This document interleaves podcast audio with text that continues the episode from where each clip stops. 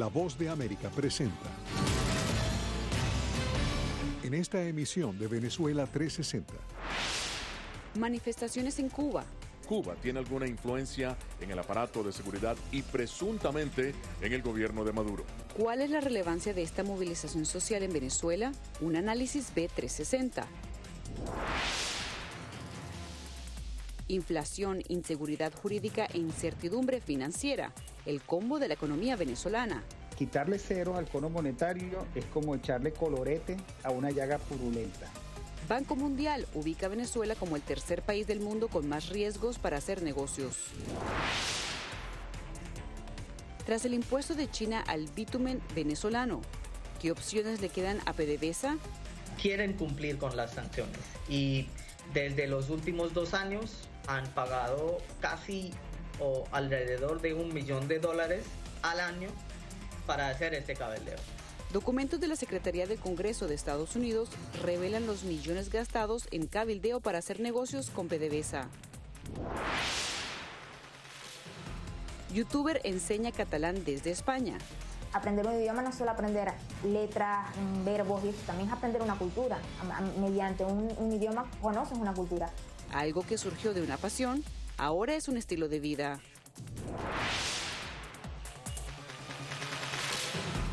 Bienvenidos a una nueva edición de Venezuela 360. Les saludo a Cristina Caicedo Smith desde los estudios de la Voz de América en Washington.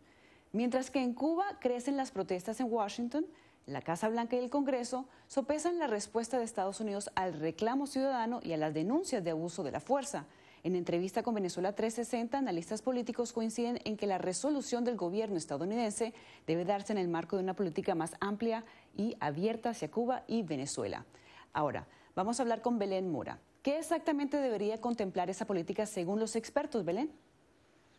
Hola Cristina, y para algunos de los analistas con quienes conversamos, esas políticas deberían incluir, entre otras cosas, un acercamiento diplomático, el levantamiento de ciertas restricciones que alienten el, eh, turismo y el envío de remesas a la isla, mientras que otros consideran que la administración del presidente Biden debería mantener una política firme hacia La Habana, sobre todo en virtud de las recientes protestas. No obstante, en lo que todos coinciden es en el rol del papel del gobierno cubano en la crisis de Venezuela.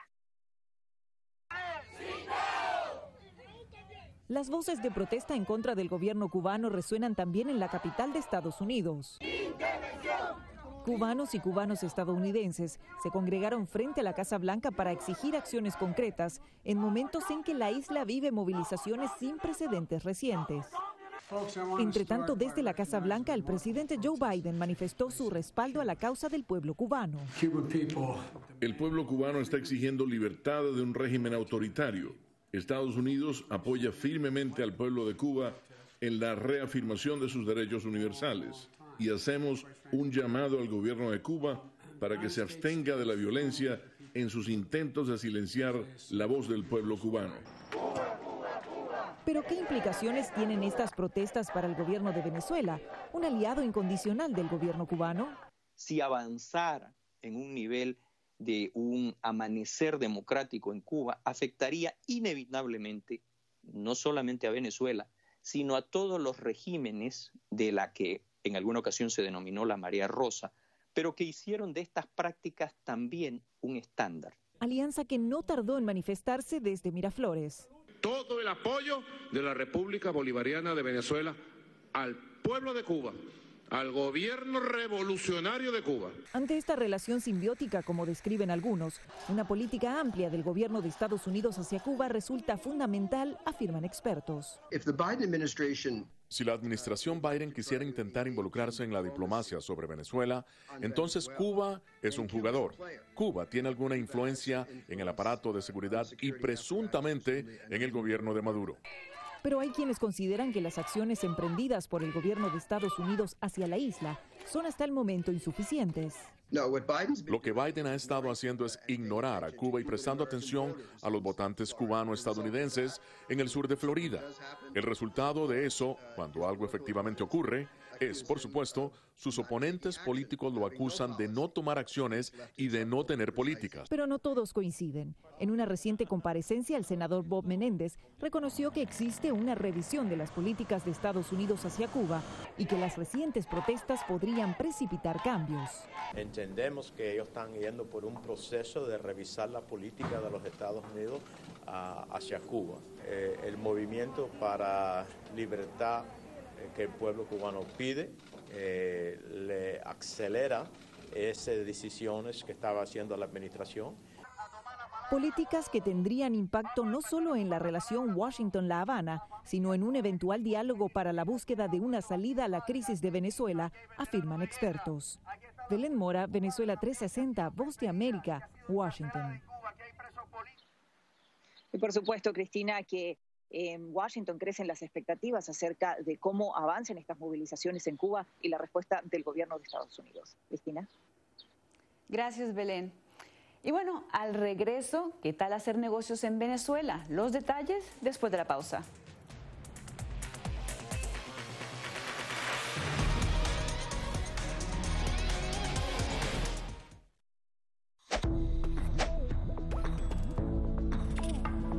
Organización Mundial de la Salud asegura que las mascarillas son esenciales para eliminar la transmisión del nuevo coronavirus y salvar vidas. Por ello recomienda su uso cuando se está en lugares concurridos, donde no se pueda mantener el distanciamiento social y en lugares con poca ventilación. Cuando se habla de mascarillas para protegerse del COVID-19, se refieren generalmente a la mascarilla quirúrgica, el respirador N95 o las de tela. Las mascarillas quirúrgicas planas, rectangulares y desechables protegen al portador de gotas de partículas grandes del virus e impiden que los enfermos la esparzan cuando tosen o estornudan. Los expertos advierten que solo deben ser usadas una vez. El respirador N95 de forma oval y más ajustado a la cara tiene una válvula de exhalación que ayuda con la humedad y el calor cuando respiramos. Además de filtrar partículas grandes, puede impedir que pase el 95% de las partículas pequeñas de virus y bacterias. Ante la escasez, muchos han recurrido a hacer sus propias mascarillas y en efecto los expertos confirman que estas mascarillas caseras pueden ser efectivas. Las mascarillas nos pueden servir como una barrera aislante para las secreciones, pero tener mucho cuidado porque hemos visto gente que eh, usa la mascarilla, pero al acomodarse la mascarilla se está tocando la cara, y eso es justamente lo que queremos evitar, es que la gente se esté tocando la cara en estos momentos porque cuando uno está en lugares públicos puedes estar pasando la mano por una superficie que ha sido tocada por otras personas y que puede estar contaminada y luego sin querer eh, te puedes llevar la mano a la cara. Para más información visita nuestra página web y síguenos a través de las redes sociales bajo arroba Voz de América.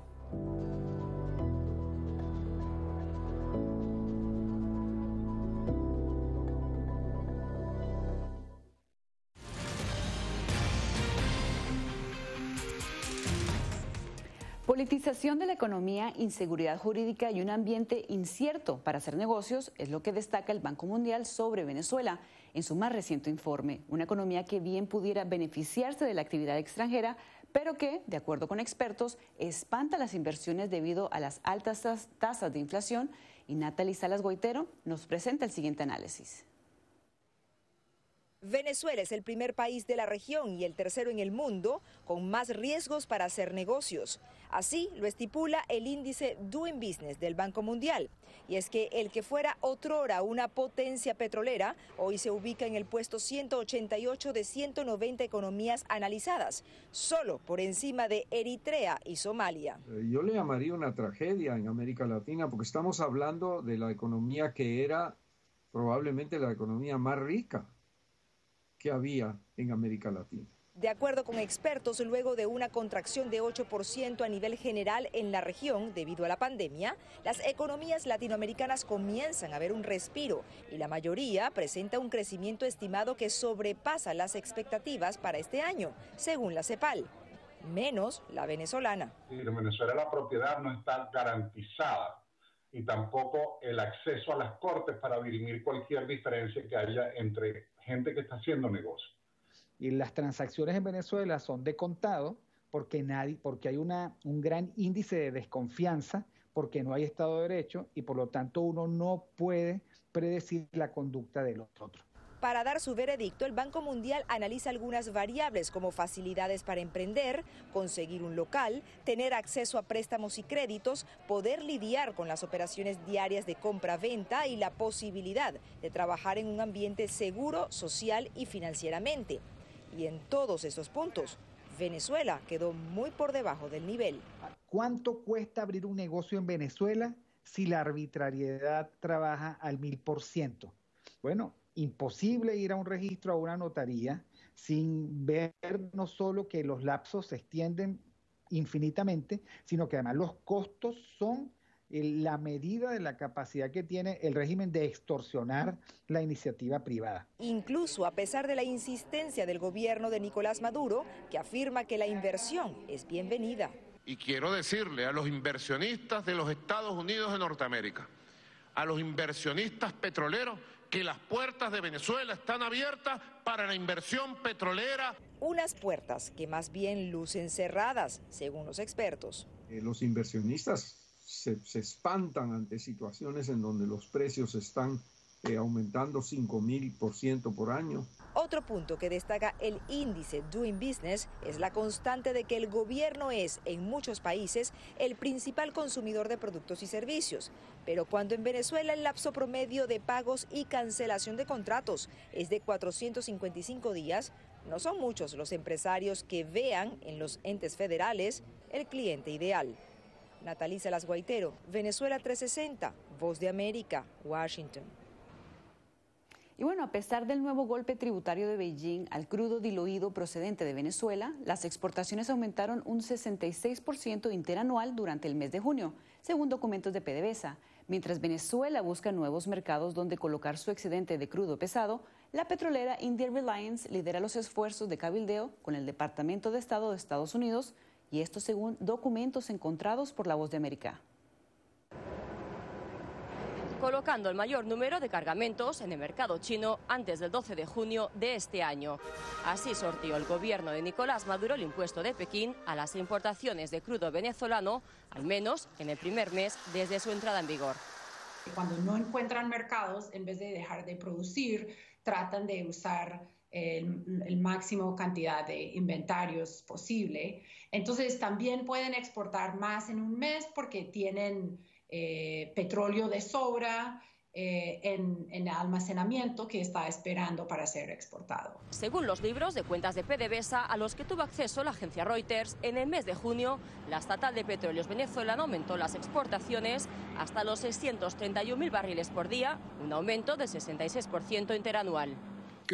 Pero con las sanciones de Estados Unidos aún en pie y la recién entrada en vigor de la llamada tasa china, expertos como Ivan Ellis vaticinan que Venezuela podría enfrentar serias dificultades para seguir exportando su crudo en el mercado internacional. Sin China, sin, sin India, um, la cuestión es ya, ¿quién compra este crudo? Ante este panorama en el que Venezuela busca vender su MERE 16, clientes internacionales de PDVSA estarían centrando sus esfuerzos y dinero en cabildear a las autoridades estadounidenses. Un estudio reciente del Wilson Center señala a la petrolera India Reliance como una de las que más dinero ha erogado en hacer gestiones de cabildeo. Quieren cumplir con las sanciones y desde los últimos dos años han pagado casi o alrededor de un millón de dólares al año para hacer este cabeleo. Según documentos hechos públicos por la Secretaría de la Cámara de Representantes y del Senado, desde el establecimiento de las sanciones a PDVSA en 2019 y hasta el 19 de abril de 2021, la petrolera Reliance habría gastado cerca de 1.5 millones de dólares cabildeando al Departamento de Estado para gestionar los permisos necesarios para seguir recibiendo MERE 16. Los extractos desglosados por trimestres muestran un incremento paulatino del gasto por parte de Reliance hasta los 280 mil dólares desembolsados en el último trimestre. Lo único que, que puede pasar uh, es que se eliminan las sanciones de uh, Estados Unidos para al menos permitir los swaps. Hasta, hasta hoy, desde octubre, han intentado, pero no han logrado. Y no es una cosa que Reliance puede influir tanto con el gobierno de Estados Unidos. Mientras los esfuerzos de cabildeo prosiguen en Washington, otro informe del Wilson Center revela cómo PDVSA aumentó descuentos del 12% al 31% a empresas de la India como Reliance debido a las sanciones de Estados Unidos. Carolina Valladares, Venezuela 360, Voz de América, Washington. Después del corte da inicio el Programa Mundial de Alimentos en Venezuela. ¿Cuáles son los retos? Les contamos, no se muevan.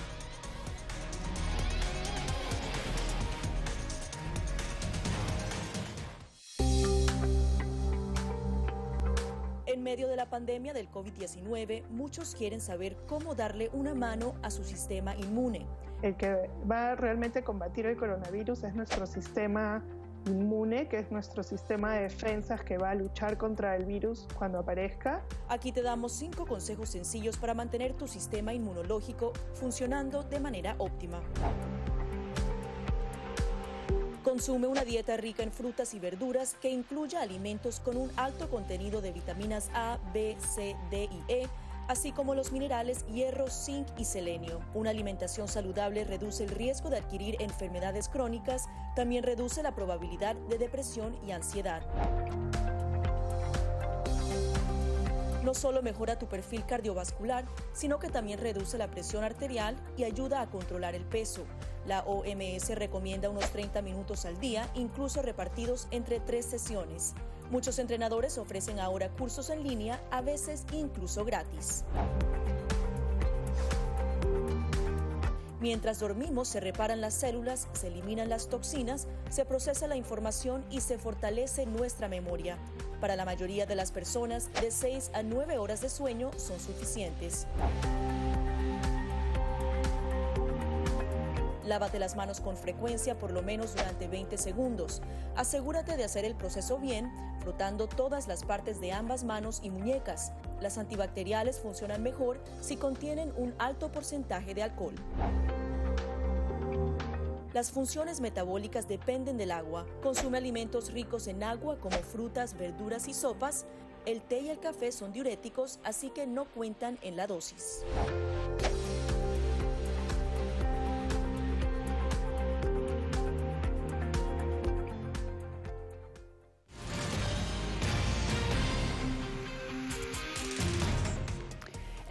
Mundial de Alimentos de las Naciones Unidas ya dio inicio al operativo para llevarles provisiones a los menores de 6 años en Venezuela, que son los más vulnerables por sus condiciones de desnutrición. El programa arrancó en el estado Falcón, pero el plan es extenderlo a todo el país antes de finales de 2023. Un gran alivio representa para miles de familias venezolanas la llegada del Programa Mundial de Alimentos de la ONU. La distribución de los alimentos comenzó en 277 escuelas del estado Falcón. Mensualmente se les dará a los padres de familia un mercado básico para alimentar a los menores. Se les entrega una canasta alimentaria para llevar a casa, que consiste de 6 kilos de arroz, 4 kilos de lentejas, medio kilo de sal utilizada y un litro de aceite. Deberíamos atender necesidades de alrededor de 40.000 personas en el estado de Falcón en el mes de julio Mientras las escuelas sigan cerradas por la situación del COVID, los padres deberán preparar los alimentos en casa, pero la idea es que los niños reciban sus raciones de comida en los colegios. Una vez que las escuelas abran, podremos empezar la rehabilitación de algunas cocinas que necesitan un poco de trabajo para que el programa se vuelva un programa de alimentación escolar en las escuelas. De acuerdo con la encuesta que realizó el Programa Mundial de Alimentos en 2019, el 24,4% de las personas en Venezuela sufre de inseguridad alimentaria moderada y el 7,9% sufre de inseguridad alimentaria severa, es decir, una de cada tres personas en Venezuela tiene problemas para conseguir sus alimentos. Aunque haya suficientes alimentos en los mercados, lo que no hay es la disponibilidad económica de los individuos para, para acceder a esos a, esos alimentos. Entonces, la calidad de la dieta ha ido disminuyendo. Debido a lo largo que ha sido la crisis económica y social del país, cerca del 30% de los menores de 5 años padecen retardo en su crecimiento, según la encuesta nacional de condiciones de vida en COVID. Pudiera existir una tendencia a que existan en la población venezolana personas de estatura más baja que las que teníamos con anterioridad. Esto es recuperable, sí, en el futuro, pero tienen que pasar muchos tiempos, algunas generaciones, hasta que se recupera ese crecimiento lineal óptimo que todos queremos. Según la encuesta en COVID, cerca de 639 mil niños menores de 5 años sufren de desnutrición crónica y es en ellos en los que se enfocará el Programa Mundial de Alimentos para tratar de recuperarlos. Jaime Moreno, Venezuela 360, Voz de América. Muchas gracias Jaime por el informe. Y bueno, al regreso, ¿qué dicen los jóvenes estudiantes tras un año y medio sin ir al aula de clases en Venezuela? Le contamos, no se mueva.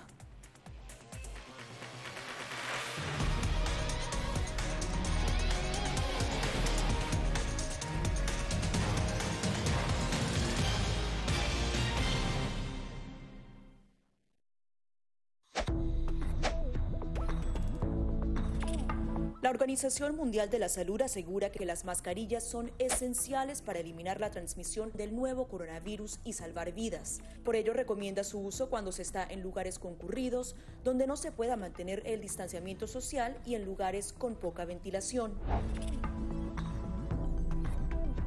Cuando se habla de mascarillas para protegerse del COVID-19, se refieren generalmente a la mascarilla quirúrgica, el respirador N95 o las de tela. Las mascarillas quirúrgicas planas, rectangulares y desechables protegen al portador de gotas de partículas grandes del virus e impiden que los enfermos la esparzan cuando tosen o estornudan. Los expertos advierten que solo deben ser usadas una vez. El respirador N95 de forma oval y más ajustado a la cara tiene una válvula de exhalación que ayuda con la humedad y el calor cuando respiramos. Además de filtrar partículas grandes, puede impedir que pase el 95% de las partículas pequeñas de virus y bacterias. Ante la escasez, muchos han recurrido a hacer sus propias mascarillas y en efecto los expertos confirman que estas mascarillas caseras pueden ser efectivas.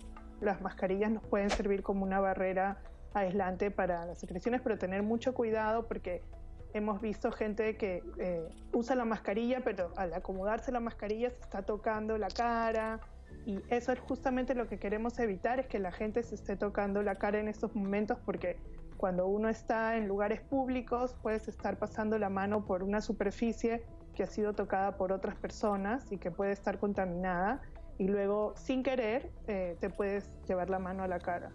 Para más información visita nuestra página web y síguenos a través de las redes sociales bajo arroba Voz de América.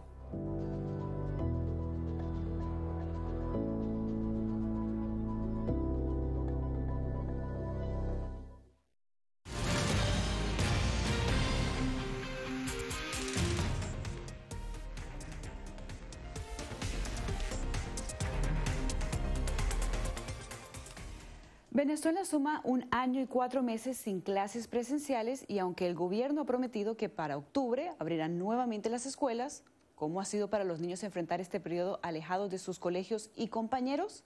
Adriana Núñez Rabascal nos cuenta. El 13 de marzo de 2020, cuando Venezuela anunció la suspensión de clases por los primeros casos de coronavirus, Amanda y sus compañeros planeaban cómo celebrarían su paso a primer año de bachillerato. Toda la escuela se despidió por un mes. Nos decíamos, chao por un mes, nos vemos en un mes y no pensábamos que esto iba a durar más de un año y no se pudo celebrar mi graduación. Nos sentimos muy tristes, nunca creíamos que esto iba a llegar. Como ella, unos 7 millones de niños y adolescentes venezolanos debieron convertir sus habitaciones y salas en aulas, de acuerdo con datos del Instituto Nacional de Estadística de Venezuela.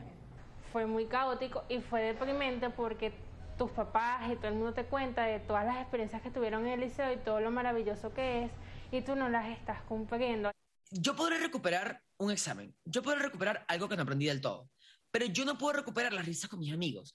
Una encuesta elaborada por la ONG SECODAP reveló que 72% de los padres consultados consideran que la educación a distancia es mala o deficiente debido a los problemas de electricidad y conectividad. Apenas un tercio de las familias en el país tienen acceso fijo a Internet, de acuerdo con el Observatorio Venezolano de los Servicios Públicos, algo que para los estudiantes ha sido agobiante y frustrante. El año pasado fallaba la luz, de hecho tuve que ver una que hace literalmente casi montada en la azotea del edificio para poderla ver y porque era evaluada y no podía faltar. Un verdadero reto también para Elías, quien comenzó a estudiar química y física a distancia, sin la posibilidad de exponer sus dudas frente a un pizarrón. Si antes en una semana, en clases presenciales, me mandaban, eh, no lo sé, a resolver 100 ejercicios de matemática y hacer, eh, no sé, un trabajo de, geografía, historia y ciudadanía, de sociales, ahora me, me, pueden mandar tres infografías, dos videos y cosas que son muy complicadas porque además estoy a merced de que se me vaya la luz. El gobierno planea retomar las actividades presenciales en octubre, una vez el personal docente esté vacunado, una posibilidad que espera con ilusión Anabela voy a volver a mi liceo, voy a volver a ver a mis amigos. Sin embargo, pese a la expectativa por regresar a las aulas, educadores en Venezuela aseguran que el 80% de los estudiantes en Caracas no están preparados para un nivel superior, según cifras del Sindicato Venezolano de Maestros. Adriana Núñez Rabascal, Voz de América, Caracas. Y ahora vamos hasta Cataluña, donde conoceremos a Genma Chacín, una venezolana que a través de YouTube enseña catalán.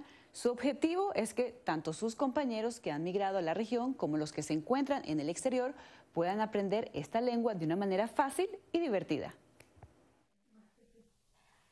16 jutges i un jutjat mengen fetge d'un penjat. Si el penjat es despenja, els 16 jutges no podrán menjar fetge del penjat. Con este típico trabalenguas catalán, Gemma Chacin muestra su habilidad con una de las lenguas cooficiales de España, hablada en regiones como Cataluña, Andorra y en algunas partes de Italia y Francia. Gemma explica que fue gracias al cantante Sergio Dalma y al Barça que desde Venezuela conoció el idioma. Y tanto fue y es su admiración por esta lengua que después de emigrar a Barcelona y tras haber asistido a un curso para aprender catalán, creó un canal de YouTube para divulgar su conocimiento. El canal se llama Catalán Fácil y dije, es necesario que por alguna parte, ¿sabes? Ellos encuentren de una forma divertida, digamos, comenzar a entenderlo un poco. Y dije, bueno, voy a, lanzarme, ¿no? A hacer algo, algún vídeo, algo. Pero claro, esa, grabé un vídeo y se lo quería mandar por correo y pesaba un montón. Y dije, bueno, lo voy a colgar en YouTube. Luego hice otro, hice otro y fui haciendo de cosas muy básicas. De hecho, en los vídeos me equivoco, pronuncio fatal. Tenía un año estudiando catalán solo. Poco a poco la gente ha sido la que me ha ido animando en plan de sube aquí, sube allá. Y así fue como Gemma logró establecer un canal con más de 17.000 seguidores y pudo monetizar sus vídeos. Su contenido es muy variado, desde vídeos para aprender la gramática y ortografía catalana hasta vídeos de recetas y tradiciones catalanas. Al baile de diablas. Y aunque esta lengua románica no suele ser un requisito indispensable a la hora de buscar trabajo, Gemma recomienda a sus compatriotas venezolanos que se animen a aprenderla. Lo primero, lo primero que les diría es que no se cierren y que busquen la manera de hacerlo fácil, de hacerlo divertido, de, no hacerlo, como te digo, por obligación. Aprender un idioma no es solo aprender letras, mm, verbos y esto, también es aprender una cultura. mediante un, idioma conoces una cultura. Entonces, claro, nunca te acabas de integrar del todo, nunca acabas de conocer del todo a, las personas locales, sino acabas también aprendiendo un poco cómo se comunican. Entonces, eh, eso también lo intento reflejar en el canal. En septiembre, Gemma empezará a cursar Filología Catalana en la Universidad de Barcelona para convertirse en profesora de catalán.